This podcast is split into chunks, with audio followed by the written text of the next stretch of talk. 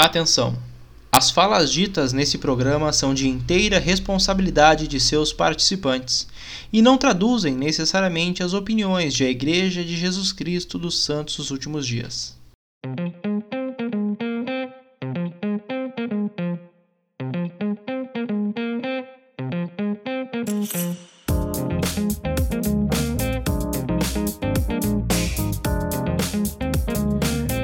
Bem, meus amores, como vocês estão? Tudo bem? Aqui agora é o plano alternativo, a casa do missionário retornado. Sejam todos muito, muito bem-vindos a esse espaço. Noite fria aqui no sul, tá ficando cada vez mais frio, tá ficando difícil, gente. Tem que fazer esses plano alternativo aqui, essas entrevistas meio-dia, senão fica sem condições. Um, como vocês podem ver, hoje o Júnior não está aqui, ele pediu greve, tá? Por, trabalhando por melhores salários, por isso a gente teve que realocar a Karen lá da live, trazer ela novamente aqui no PA. Karen, uma boa noite para ti. E me conta para nós aí, conta para nós aí então quem é que a gente vai entrevistar hoje e conta quanto tempo mais vai demorar para tu tomar conta do PA. boa noite, Christian. Boa noite, Renan. Pois é, né, gente? O Júnior tá, tá vacilando. Acho que logo, logo, né? Não vai demorar muito. gente, a gente está aqui hoje à noite com o João Renan Reis, que serviu de 2016 a 2018 na missão Japão Nagoya. Boa noite, Renan. Boa noite. Muito bem, Renan, seja muito bem-vindo aqui ao Plano Alternativo, tá bom? É uma pergunta bem simples para a gente começar, porque é importante para a gente poder entender como funciona a cabeça do cara que vai para a missão. Renan, tu nasceu no convênio, tu é um converso, e se tu nasceu no convênio, tu lembra como é que teus pais conheceram o evangelho?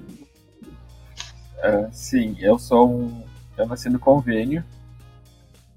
E meu pai conheceu o evangelho primeiro. Ele conheceu aqui na minha cidade, em Santiago, através das Sisters.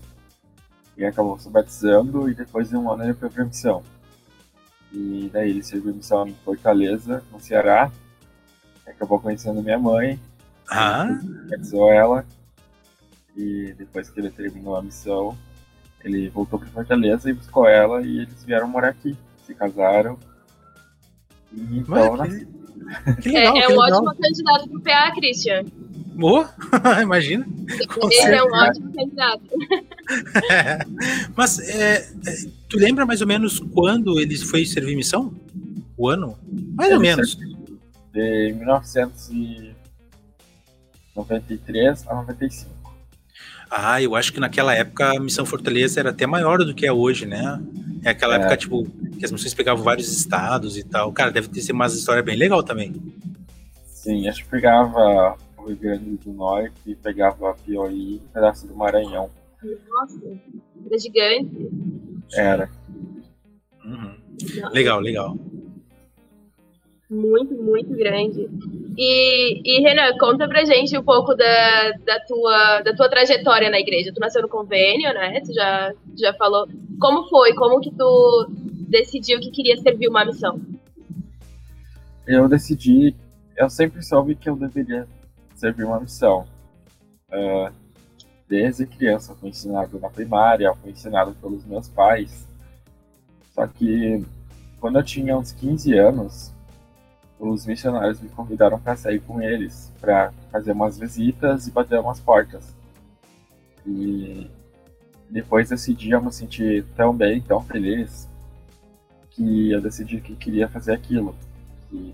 Eu queria ajudar as pessoas a conhecerem o Evangelho e a sentir a mesma alegria que eu estava sentindo eu me senti tão bem, senti o espírito tão forte e tão animado que eu decidi que quando eu fizesse 18 anos eu ia para a missão.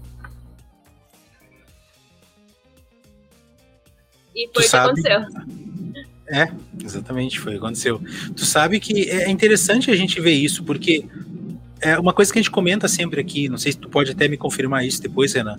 É, a gente tem pessoas que nascem no convênio e que a gente sabe que aquilo é verdade, ou a gente sabe que a gente tem que servir uma missão, mas mesmo assim a gente precisa de um, de um estalo, a gente precisa de uma experiência pessoal para poder servir, né? Para poder realmente, tá bom, agora eu sei que é isso. Eu acho que é um pouco do testemunho, né? Sim, eu concordo. Eu acho que tem que ter esse testemunho, tem que ter esse desejo no coração de servir a missão.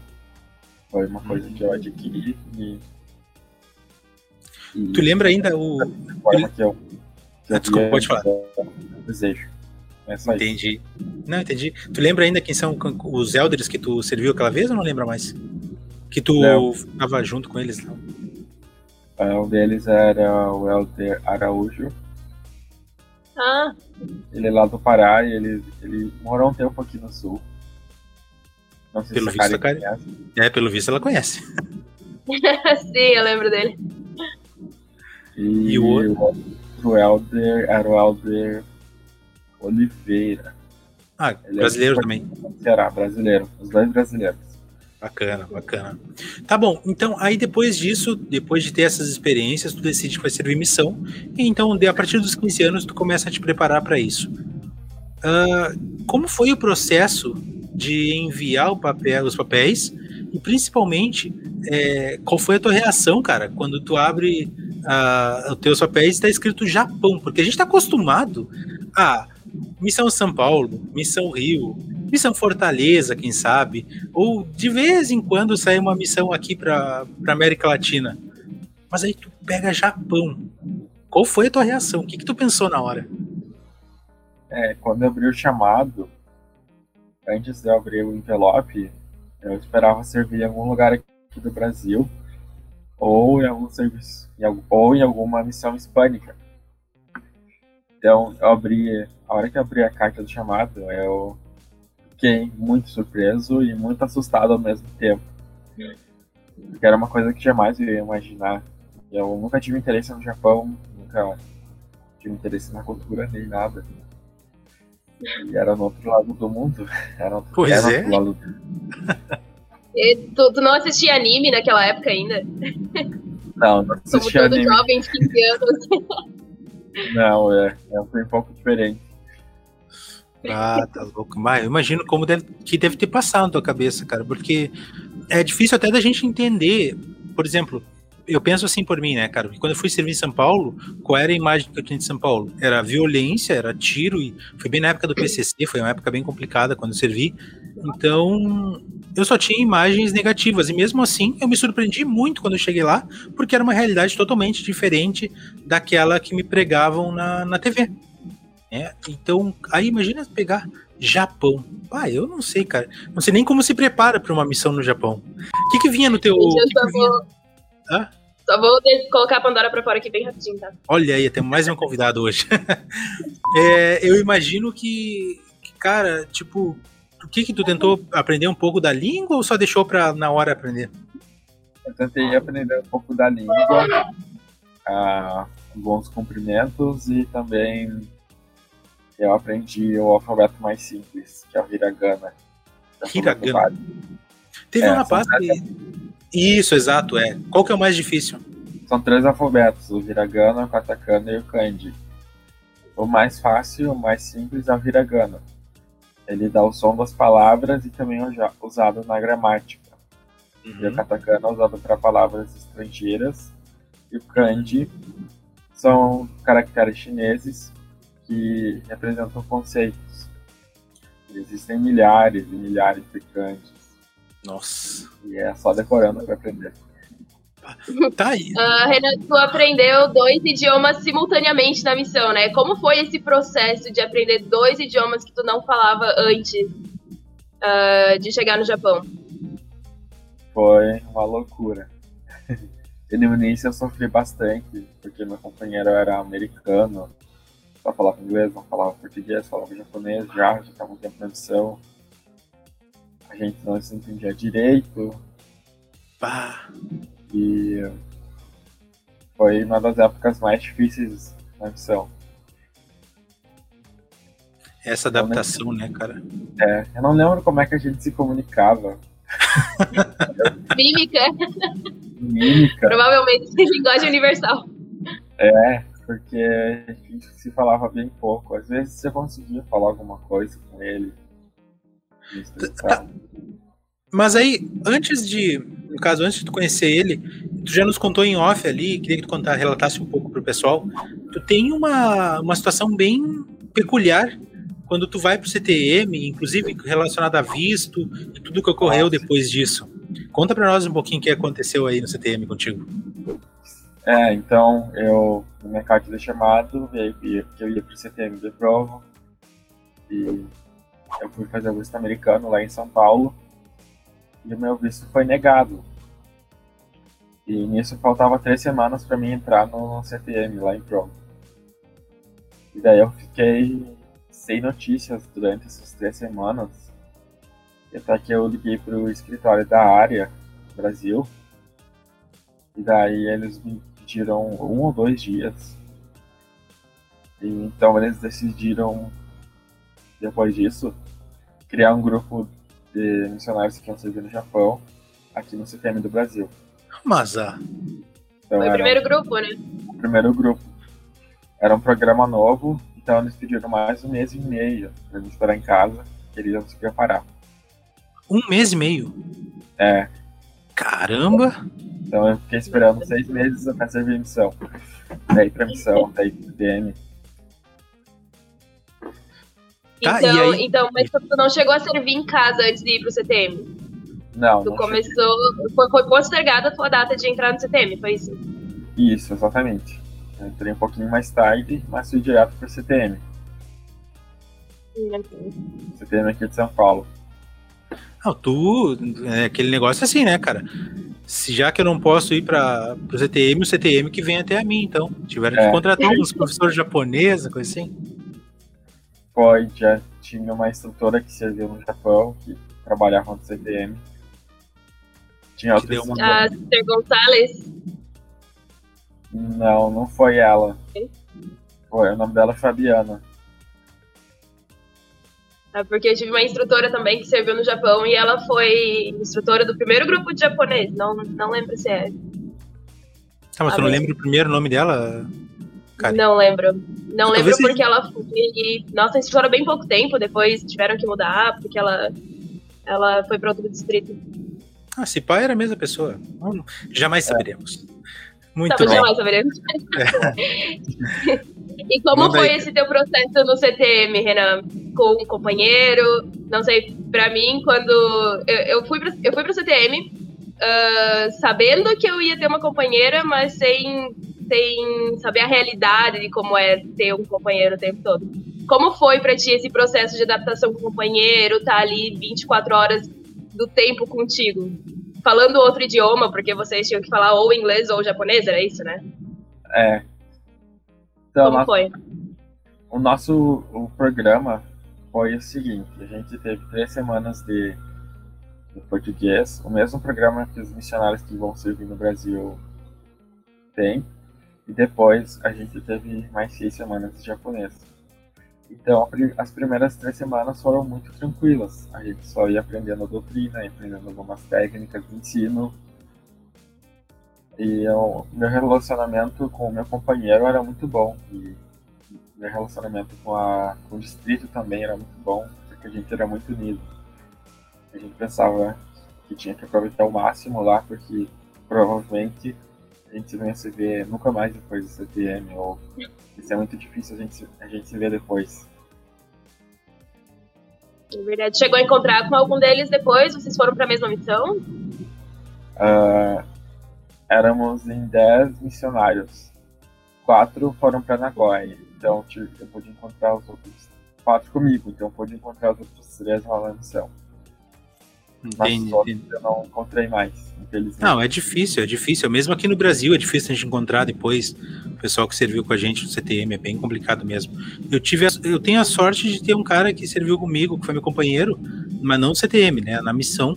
É, ele é da, de uma estaca próxima aqui, então a gente se enxerga no templo às vezes, mas fora isso, é muito difícil. Que legal. Ah, é bom, é bom. Ah, deixa eu te perguntar uma outra coisa, João. Aí tu termina o CTM, né? Nessa luta de aprender o japonês e aprender toda a doutrina. É, é engraçado, né? Porque a gente sabe a doutrina, mas aprender a doutrina para ensinar é um pouco diferente, né? Exige mais da gente um pouquinho. Aí tu uh, termina esse processo todo e vai pro Japão. Quero te fazer duas perguntas. A primeira, quanto tempo tu tirou de avião daqui até o Japão? Então, a gente pegou dois voos. Um voo para Dubai de 14 horas. Não. Depois paramos em Dubai e pegamos outro voo de 9 horas. Nossa senhora. Então foi Aí não, cara. 24 horas viajando. Imagina. Olha, eu gosto de avião, mas 24 horas não dá. Aí é pra matar. É, a gente não foi direto pra Nagoya, na verdade. Porque eles não conseguiram comprar uma passagem até Nagoya. Hum. Então a gente foi até Osaka. De Osaka a gente pegou um ônibus. Acho que umas, umas duas ou três horas de ônibus até Nagoya. Nossa, Quanto depois de tempo todo esse rolê, sem eu ainda sentar, cara? de ônibus. Cara, eu nunca mais ia querer sentar na missão, mas tá. Deixa eu te perguntar então. Aí tu chega, finalmente chega em Nagoya.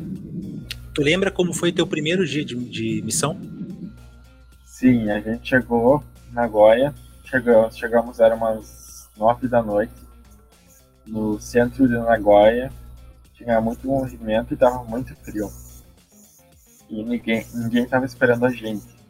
Pô.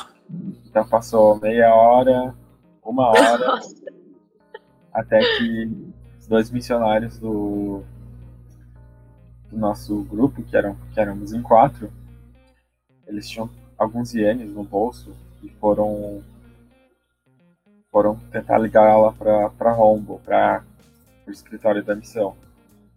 Esse já era umas 10 da noite. E daí eles vieram procurar a gente. o pessoal do escritório e o presidente. Eles chegaram nela umas 10 e meia da noite. Os caras não sabiam que vocês iam chegar. Que loucura. Que loucura. O que que passava na tua cabeça, cara? Tô perdido aqui. É, eu tava perdido e achava tudo muito estranho e tava frio, Qual é o frio deles lá? não falava nada de japonês. Tá louco. Qual é o frio deles lá, João? O frio é parecido com o frio daqui, Hum, só que mas baixo assim, tanto abaixo de zero, coisa assim ou não? baixa, baixa de zero. E tem uma região que, que pega as montanhas e lá é neve. Muita neve. Muita, muita neve. Hum, entendi. Nossa, Chegou chegou nessa região, pegou essa região.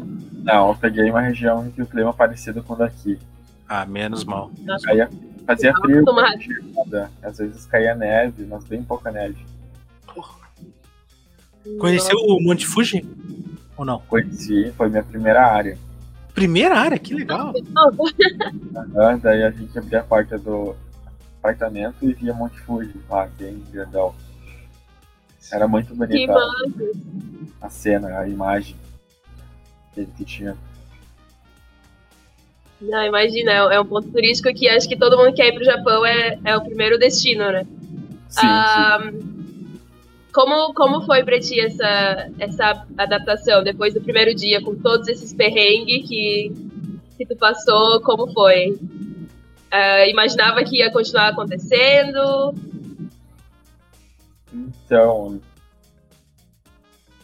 eu depois disso eu fui lá para pro escritório, a gente dormiu lá. A gente chegou umas 11h30, quase meia-noite, e a gente tinha que acordar às 6h30 no outro dia. Então, a- além de chegar cansado, a gente tinha que acordar cedo. E sem contar que o fuso horário é. São 12 horas de diferença. Então, quando eu cheguei, eu tinha bastante sono durante o dia. Demorou quanto tempo pra. Demorou quanto tempo pra acertar o fuso? Eu acho que um mês, dois. Porra. Nossa, É foi complicado. tempo. Foi, foi tempo.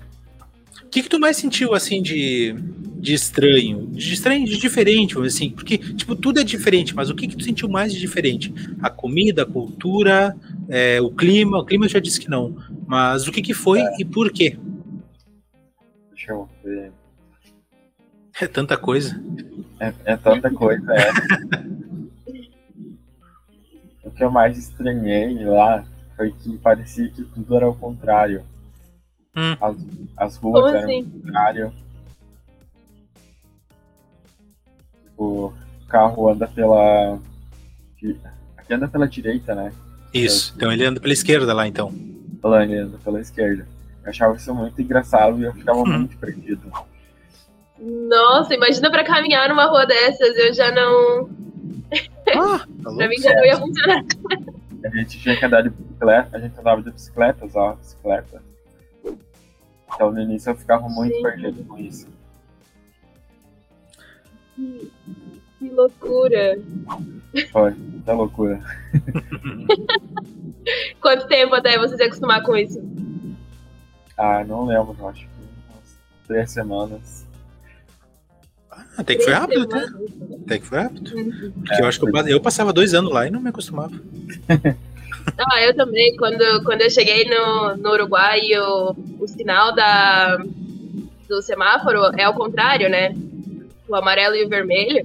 Então, eu, não, o vermelho e o verde eu já ficava. Tá, e agora? Foi os oito meses assim. não, não aprendi, até hoje fico meio confusa. É, João, conta pra nós um pouco, então, já que a gente está falando sobre a missão em si, conta pra nós um pouco como foram as tuas áreas. Fala- cita o nome delas, embora a gente não vai entender nada o nome das áreas, mas cita o nome delas e conta pra nós rapidinho como elas se caracterizavam. Tá bom.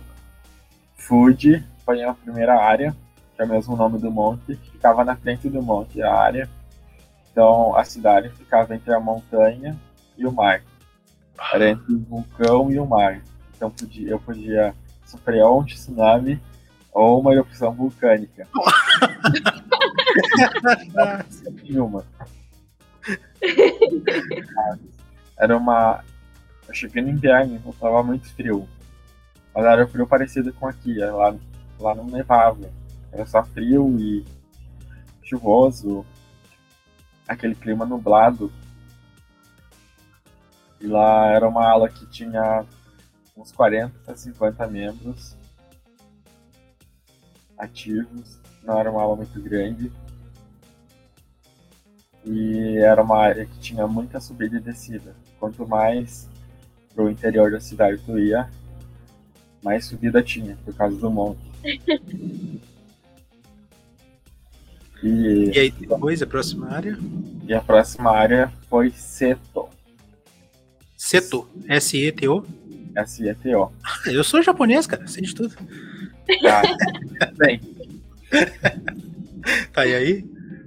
então essa área é uma cidade de tamanho médio e ficava pertinho de Nagoya, na região metropolitana. Mas era uma cidade bem pacata. E a casa dos missionários era bem pertinho da estação de trem e da capela. Era uma ala maior, porque ele tinha uma ala que ficava do lado e a sala fechou, fez parte de cedo. Hum, Então a frequência era mais ou menos uns 100, 120. Era bastante gente. Nossa. E aí eu peguei um. Isso, isso era relativamente bom pro, pro, pra missão, porque ah, não sei qual foi a, a ala que tu teve que teve a maior frequência, mas isso era uma média ou geralmente era menor? Ah, era bem menor que isso, as, as médias das É. frequências das aulas. Era 70, 80. Às vezes nem chegava a isso. Nossa, bem pequena. É, bem pequena. E depois, de Seto, fui pra Tsu. T-S-U. É, Deixa eu já sabia. É. É uma cidade litorânea. Eu cheguei lá no verão. Então, e era um ramo, hum, mas era um ramo grande, tinha uma, uma frequência de 60, 70. E o, o fato curioso sobre lá é que nesse ramo, metade dos membros eram filipinos. A outra metade eram japoneses, que frequentavam as reuniões. Então eles separavam, faziam uma, um corredorzinho no meio e separavam as cadeiras assim na sacramental em dois. Um lado filipino e um lado japonês. sério, cara? Sério. Nossa, Tá, mas isso aí não causava um conflito, talvez? Ou era tranquilo para os dois grupos? Causava um certo conflito cultural é, entre os dois. pois é. mas tinha uma razão pra fazer isso? Essa divisão era, Era feita uma cultura. pra- porque tinha tradução simultânea. Então, Hum, Ah, eles davam fone de ouvido para as pessoas e elas escutavam em inglês. A gente tá falando de Japão, né, cara? A gente tá acostumado ao Brasil, que é tudo junto aqui, não tem tecnologia, é vai lugar tecnológico, é ter a tradução Nem intérprete de Libras tem. Pô, Sim, daí por isso que era separado dois. entendi, entendi. Era nesse, era nesse ramo que os membros saíam com vocês pra bater porta? Sim, nesse ramo os membros saíam para bater porta. Aí é bom, Nossa, né? achei isso muito genial. Conta pra gente como foi isso, como foi envolver o- os membros nisso. Todas as suas áreas eram assim? Os membros eles eram bem envolvidos na obra ou foi uma particularidade de- dessa área? Ah, então, tinha áreas que ajudavam a gente bastante, mas essa área foi especial porque os membros queriam bater portas com a gente, fazer contatos e eu consegui reativar o meu irmão que virou o líder da obra depois. Então ele era muito amigo meu e estava muito animado para ajudar o Roma a crescer e virar ala. Ah, Então, ele marcava essas atividades para todo mundo sair, bater porta, pegar em Rudemorma um panfleto e Nossa, pegar que legal. os ingressos que a gente fazia. E os membros filipinos sempre tinham alguma referência e sempre que a gente ia tinha comida. Sempre que a gente ia visitar tinha comida. Aí ajuda, deixa o Elder feliz. muito feliz. O funcionário nem gosta disso, né? Quase nem gosta. Vem cá, e a questão que tu citou dos filipinos, né? Ah, tinha muita diferença da cultura entre os filipinos e os japoneses? Sim, os filipinos são, acho que, na minha opinião, são um pouco parecidos com os brasileiros. Aquele pessoal da zoeira, bem animado. Já os japoneses são aquele pessoal mais sério, que gostam de fazer as coisas no horário. Às vezes os filipinos chegavam atrasados, o pessoal começava a ficar bravo. Bem brasileiro. É bem brasileiro. Então era mais essa questão. Entendi. Um Mas, é- Ah, pode falar. Todos os filipinos falavam japonês. Alguns se Hum. esforçavam, mas muitos não falavam. É muito diferente a língua? É, é muito diferente. Tá, então no final tu teve que aprender um pouco de filipino também. Eu cheguei a aprender um pouco de filipino, mas eu falava em inglês com eles, porque eles falam inglês. Hum. Quase 99% dos filipinos falam inglês. Ah, legal, legal, legal. Tá, e aí depois dessa área tu foi pra onde? Depois dessa área eu fui pra Toyota, Toyota. lá onde fica a Nome de fábrica. poder. Pequena? A fábrica? Não, é enorme. É mesmo? É. Tem uns 3, 4 quarteirões a fábrica. Mó? Nossa. Inclusive a gente, Chegou a entrar lá, conhecer, fazer um turismo. a gente fez um tour no Pibey. Conhecemos tudo, a linha de montagem, visitamos o Museu da Toyota. Foi bem bacana a experiência. E o resto da área? Era uma cidade um pouco maior que Sul.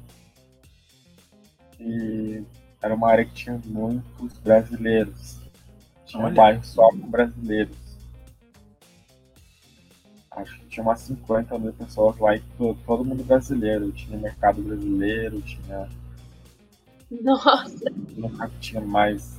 Tinha uma academia, umas lojas brasileiras. E no mercado brasileiro vendia, vendia erva.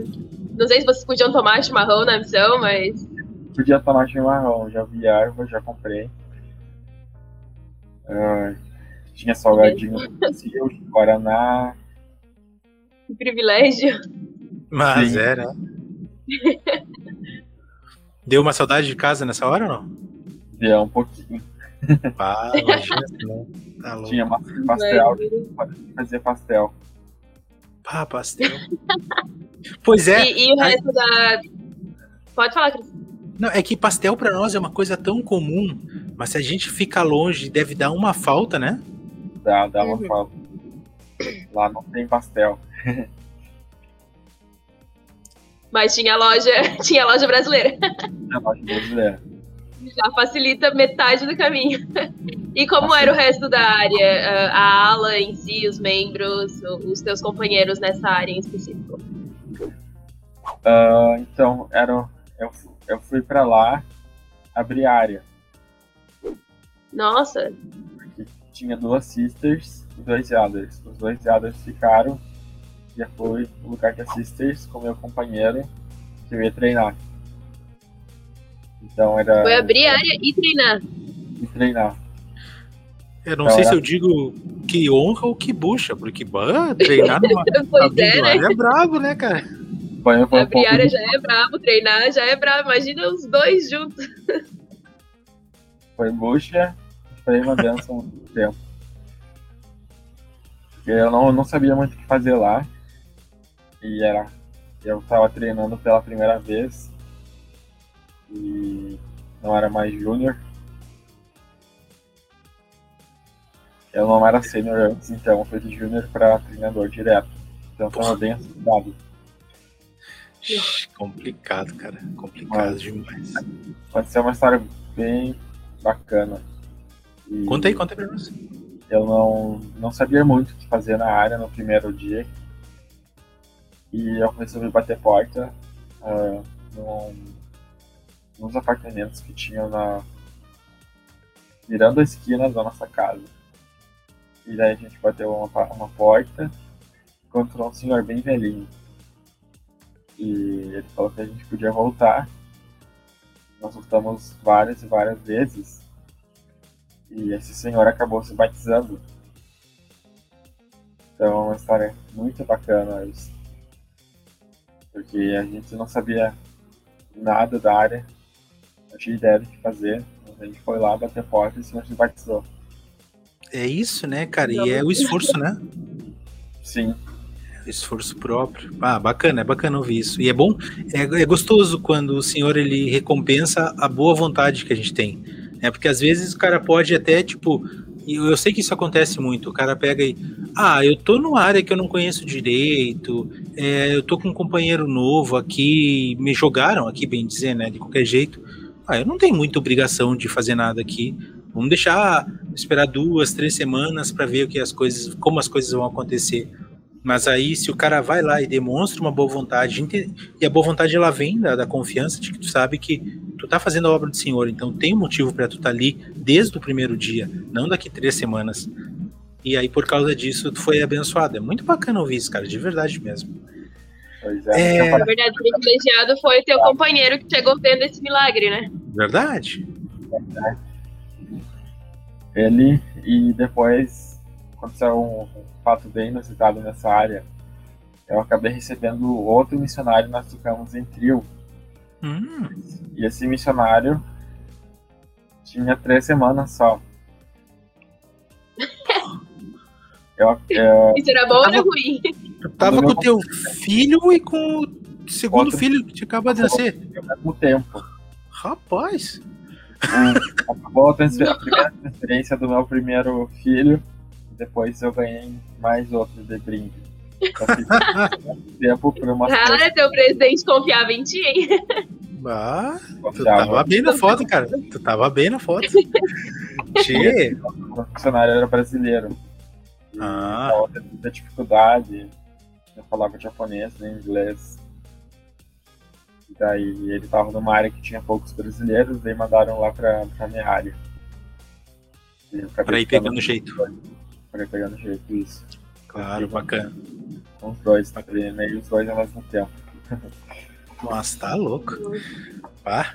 Bueno, teve mais alguma área ou terminou aí? Teve mais duas áreas.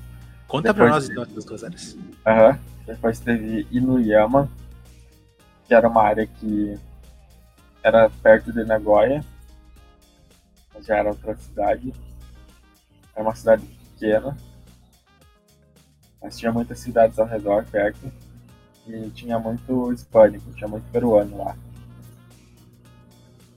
Tinha brasileiro também, e alguns filipinos. Mas tinha bastante peruano. Uhum. Foi, foi uma área. Foi uma área muito boa Uh, foi uma área que eu melhorei bastante fisicamente, porque eu comecei a correr todos os dias. Uh, eu sempre fui uma negação para fazer exercícios físicos e me puxaram bastante nessa época. Aqueles a favor, levantem o braço aqui. Deixa eu levantar o meu. Mas tu pegou o exército antes de, antes de ir pra missão, né? Não conseguiu manter aquela vida de, não, de não flexão. Consegui, não consegui manter essa vida, infelizmente. e eu lembro que a gente visitava bastante brasileiros nessa área. Bastante. Uhum. Às vezes até, até dava aula de, da escola dominical para os brasileiros. Pô. Legal. Sobrava pra ti. Muito bem. E a última área, então? E a última área, eu voltei de novo para Sul. Para a área que eu estava antes. Não. Eu fiquei três transferências e fiquei nas três transferências em Sul. Então, totalizou seis transferências. Caramba. Oito meses, cara. Oito meses na área. Deixa Nossa. eu te perguntar. Oi? Eu fiquei muito feliz pela notícia de voltar para lá eu gostava muito da área e das pessoas de lá. Uhum. Foi uma surpresa para mim. Então, mas aí que eu te perguntar, é, a tua missão tinha mais ou menos quantas zonas, quantas, é, quantos ou quantas estacas tinha? Tinha quatro estacas uh, e um distrito. Daí tinha, deixa eu ver quantas zonas.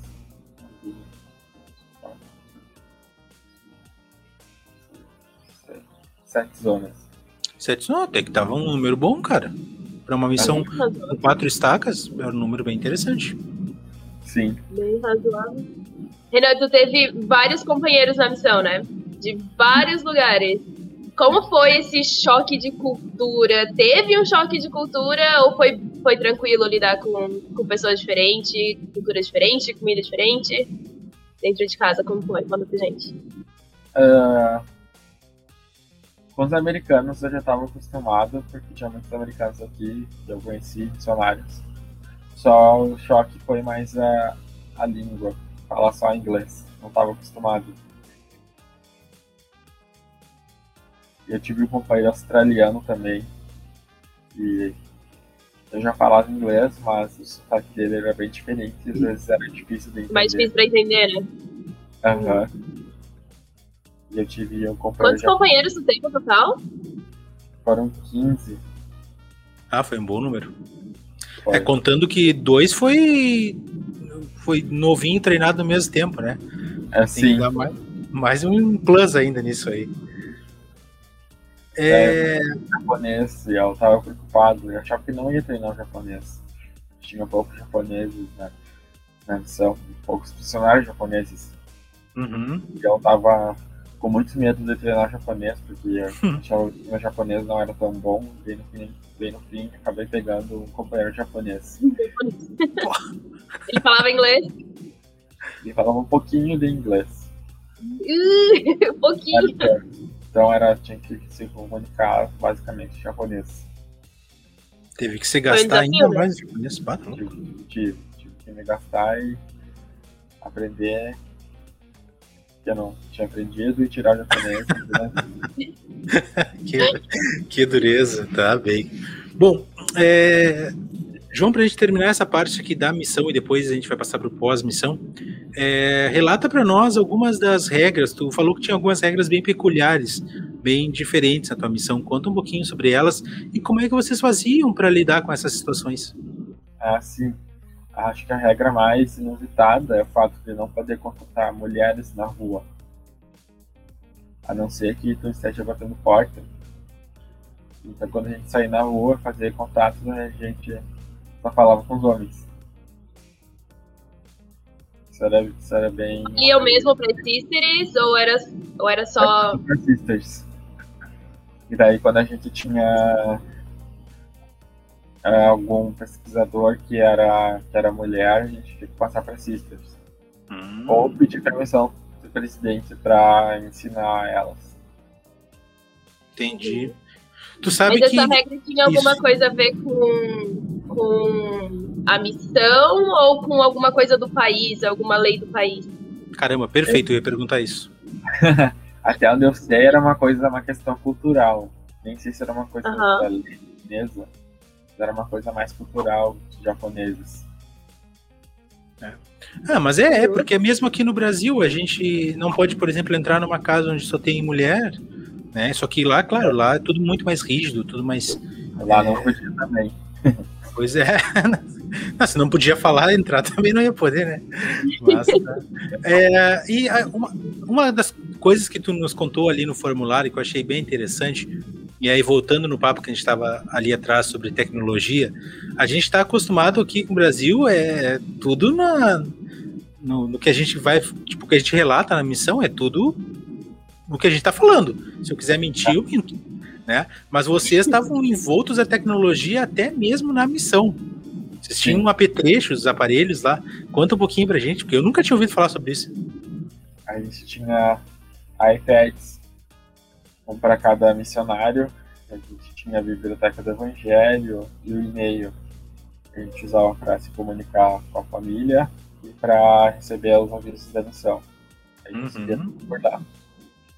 A gente não E tinha era livre, assim, como, como é hoje em dia? Vocês podiam acessar a rede social? a gente não podia. Quando eu fiz um ano de missão, eles liberaram o Facebook. Pô. E liberaram o Line, que é um aplicativo parecido com o WhatsApp. Todo mundo tem no no Japão. Mas antes disso era só para a biblioteca do Evangelho, para e-mail, pra tirar foto. E o depois- contador? Computador. Computador Não, a gente não usava. Não, contador, contador. Ah, sim, a gente usava um contadorzinho que a gente colocava no bolso e ia contando o número de pessoas que a gente contatava. Tinha algumas metas, números de contato. Isso, isso é muito legal porque na tua missão vocês tinham uma dinâmica, né? Que era o OPYM, Open Your Mouth, é isso? Am, open De- your mouth. De, de contato. Conta pra gente como que era essa, essa dinâmica. O que, vocês tinham que Ah, fazer? O que, que, o que, que significa a sigla primeiro? Então significa abra sua boca, open your mouth. Ou seja, em todos os lugares. Eu tava viajando de trem para uma conferência de zona e tinha alguém sentado no teu lado, tu tinha que conversar com a pessoa. Tava na rua, parava alguém, tinha que parar a pessoa. Encontrava alguém, tinha que parar a pessoa e conversar. Falar sobre o evangelho, obviamente. Então, em todos os lugares que tu tivesse, tu tinha que estar falando com as pessoas. Era uma regra. É interessante. Ah, não era nenhuma dinâmica, era uma regra da missão. Uma regra é, Tá certo, tu, tu foi pra missão pra falar com as pessoas, né? é. Às vezes era um pouco difícil de cumprir, mas Mas com certeza. Um pouco de medo, às vezes eu não tava muito afim de conversar com ninguém. É, Especialmente no início, né, cara? Quando tá se adaptando, aprendendo a língua, tu já ter que sair falando. Apesar de que é assim que a gente é, aprende É. uma língua, é falando. É, mas é, deve ser difícil, sim. É bem assim mesmo. Muito bem, muito bem. Ah, João, então, agora para finalizar, vou falar um pouquinho do pós-missão, das coisas que tu traz lá do Japão aqui para o Brasil. Mas ainda lá no Japão, tu lembra como é que foi então o teu último dia no, no campo missionário? O sentimento que tu tava, é, as lembranças que já estavam vindo na tua cabeça e tudo mais? No último dia eu tava arrumando minhas malas e arrumando o apartamento porque eles iam. No, meu companheiro também ia embora, então os novos missionários iam abrir a área. Então tinha que deixar tudo pronto e organizado para os novos missionários que iam chegar. E que eu senti nesse dia foi eu fiquei na bad, fiquei um pouquinho triste porque tava voltando pra casa, bateu a saudade. Mas ao mesmo tempo eu tava feliz por ter terminado a minha missão e por poder ver minha família novamente. E eu tava um pouco irritado, estressado, porque eu tava com medo de esquecer alguma coisa, amada. De deixar lá, não ia poder pegar depois. Bem possível, né? Eu ia estar irritado do, de pensar, pô, mais, mais 24 horas em avião. Ah, aí é Pois pra é. Era mais ou menos assim que eu sentia. Eu lembro que, que a gente chegou no mesmo dia, né? Sim, Eu lembro que a gente chegou no mesmo dia e a gente fez uma, uma videochamada quando, quando a gente chegou. Tu parecia bem, bem contente por, por estar com a tua família naquele momento. Como foi a reação deles quando, quando te receberam? Conheceu teu sobrinho? Como foi? a minha família ficou muito feliz, eles gritaram lá no aeroporto, tinha faixa. E conheci meu sobrinho, foi maravilhoso. Foi foi maravilhoso. Estava muito feliz de poder conhecer ele, pegar um bebê no colo. E mesmo antes da missão, eu não pegava o bebê no colo também. Dificilmente pegava o bebê no colo. É, foi, foi uma superação que tu trouxe de lá, né? Sim, foi bem isso mesmo. É, eu entendo. Ah, a penúltima pergunta dessa parte aqui, então, para te fazer, é quem foi o Elder Reis na visão do João? Boa pergunta. Foi um missionário que se esforçou muito, apesar de ter muitas dificuldades. É, eu ti- tive muitos problemas emocionais na missão para me adaptar, mesmo depois de estar adaptado lá. Então, eu, e alguém que superou as minhas expectativas e as expectativas do- dos outros. Show. Isso foi o Elder Reis. E quais, e quais são os maiores aprendizados que o Elder, que o Renan trouxe do Elder Reis hoje em dia? Maiores aprendizados da missão de Atum Nagoya. Que eu sempre posso contar com a expressão de Jesus Cristo. Através da expressão de Jesus Cristo, eu posso vencer qualquer obstáculo que eu tenho. E nada é impossível de, de conquistar. Nada, né, cara? Pior que é verdade. É bem isso mesmo. Nada. Tem coisas que são bem difíceis, mas impossível não tem nada, né? Muito bem, muito bem. Aí sim, a gente estava passando já a- uma pergunta tradicional que a gente faz para todo mundo, isso porque é, uma das bênçãos que a gente está recebendo aqui de fazer o plano alternativo é que ele também é ouvido, ele é assistido por pessoas que estão indo para a missão, que estão se preparando para servir uma missão. E é claro que às vezes gera uma dúvida, né? Porque é um evento muito importante, é um evento muito significativo na vida de um rapaz, de uma moça. Então, João, qual conselho tu daria para um rapaz que está em dúvida sobre servir ou não uma missão de tempo integral? Acho que eu diria para esse rapaz ou para essa moça um, orar, ser muito sincero com o Pai Celestial sobre isso. E também acho que eu aconselharia essas pessoas a, a, a sair com os missionários, a ter um dia como missionário, viver um dia como missionário, para sentir um pouco como é o dia a dia do missionário. Isso foi uma coisa que me ajudou a, a ter o desejo de servir missão. Perfeito, cara, muito bom. É isso aí. Muito bem.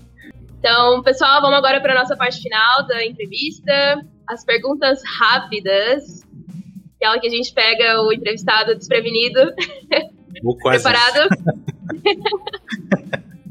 vamos lá. Ahn, melhor área, Renan. Melhor área, sul. Ah, um tempão rápido. lá, né? Melhor companheiro. Comprometedora. É, tenho vários, mas eu vou escolher o Ador Cardon, porque ele me ajudou numa época que eu tava passando por mudanças, eu tava deixando de ser tímido, tava aprendendo a gostar de fazer contatos na rua, fazer all I am.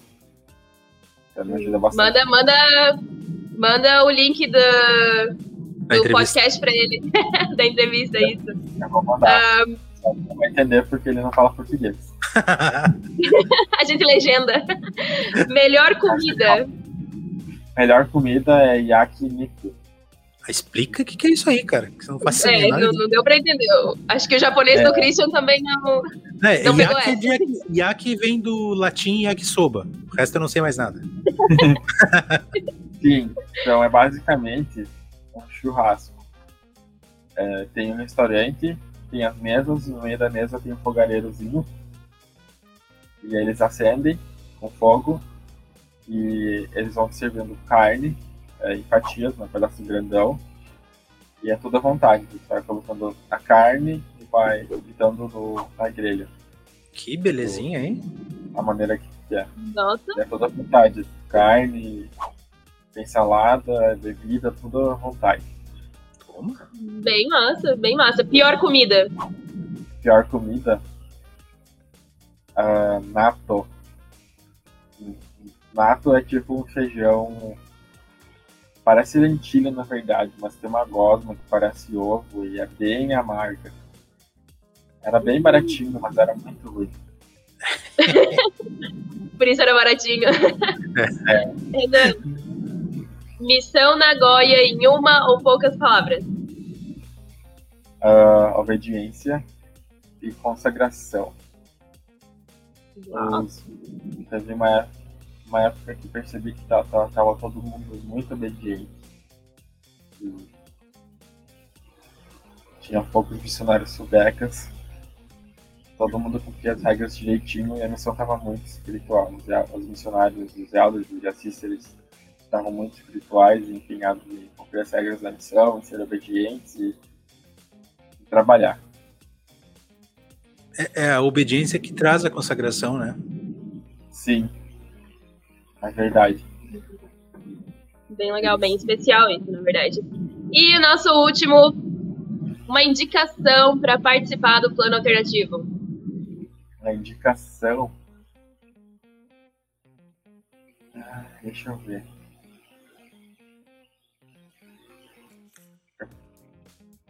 Posso falar o nome aqui então? Pode, claro. Claro? Vai, faz aí o desafio. Eu vou indicar minha amiga Maria Helena. Tomara que não. Eu sabia que você ia falar ela. Eu tinha passado pros- Maria Helena tá convocada a participar do, do plano alternativo, hein? Vai, faz aí o seu desafio para ela. Maria Helena, você está convocada para participar do plano alternativo. Contar um pouco das suas experiências da missão. Show de bola. Da nossa espera. Feito! Estamos à vossa espera. Isso aí. Muito bem. Então, é, João, depois de tudo isso, a gente só quer te agradecer demais por ter tido essa disponibilidade de conversar conosco, contar um pouco das tuas vivências, das tuas experiências. E a gente sabe que toda a missão ela tem suas dificuldades e saber que mesmo com tantas dificuldades tu conseguiu cumprir essa missão de tempo integral, independente se tiver servido dois anos, um ano e meio, mas que tu deu o teu melhor lá e que tu conseguiu superar, como a gente estava conversando, né, agora no fim, algumas dessas dificuldades, cara, isso realmente nos renova a fé. A gente agradece demais por ter participado conosco e a gente gostaria então de ouvir as tuas palavras finais. Ah, sim. Eu também gostaria de agradecer pela oportunidade que vocês me deram de eu compartilhar um pouco mais sobre a minha missão. Eu acabei lembrando um pouco mais sobre o espírito que eu senti lá, as experiências que eu senti lá e o quanto vale a pena servir de uma missão. Eu convido os jovens a partir de 18 anos se tiverem desejo que sirvam uma missão, porque é uma experiência muito recompensadora e é uma coisa que vocês nunca vão se arrepender de terem feito. E eu sou realmente muito grato por ter a oportunidade de servir uma missão. Foi algo que mudou a minha vida, todos os sentidos, e eu pude ajudar muitas pessoas. E ajudar as pessoas é muito gratificante. E eu só gostaria de agradecer novamente a vocês por tudo. A gente que te agradece, meu amigo. Muito obrigada por participar da nossa entrevista. Realmente, a gente foi, foi um tempo que a gente conseguiu disputar bastante aqui nessa, nessa uma hora contigo. Pessoal, é isso. Essa foi a nossa entrevista. Não esqueçam de se inscrever no canal, deixa aquele like que a gente adora para impulsionar mais as publicações do nosso canal. E também escutem no, a nossa entrevista lá no podcast, no Spotify. É isso aí, pessoal. Abraço para todo mundo. Até o próximo episódio. Tchau, tchau.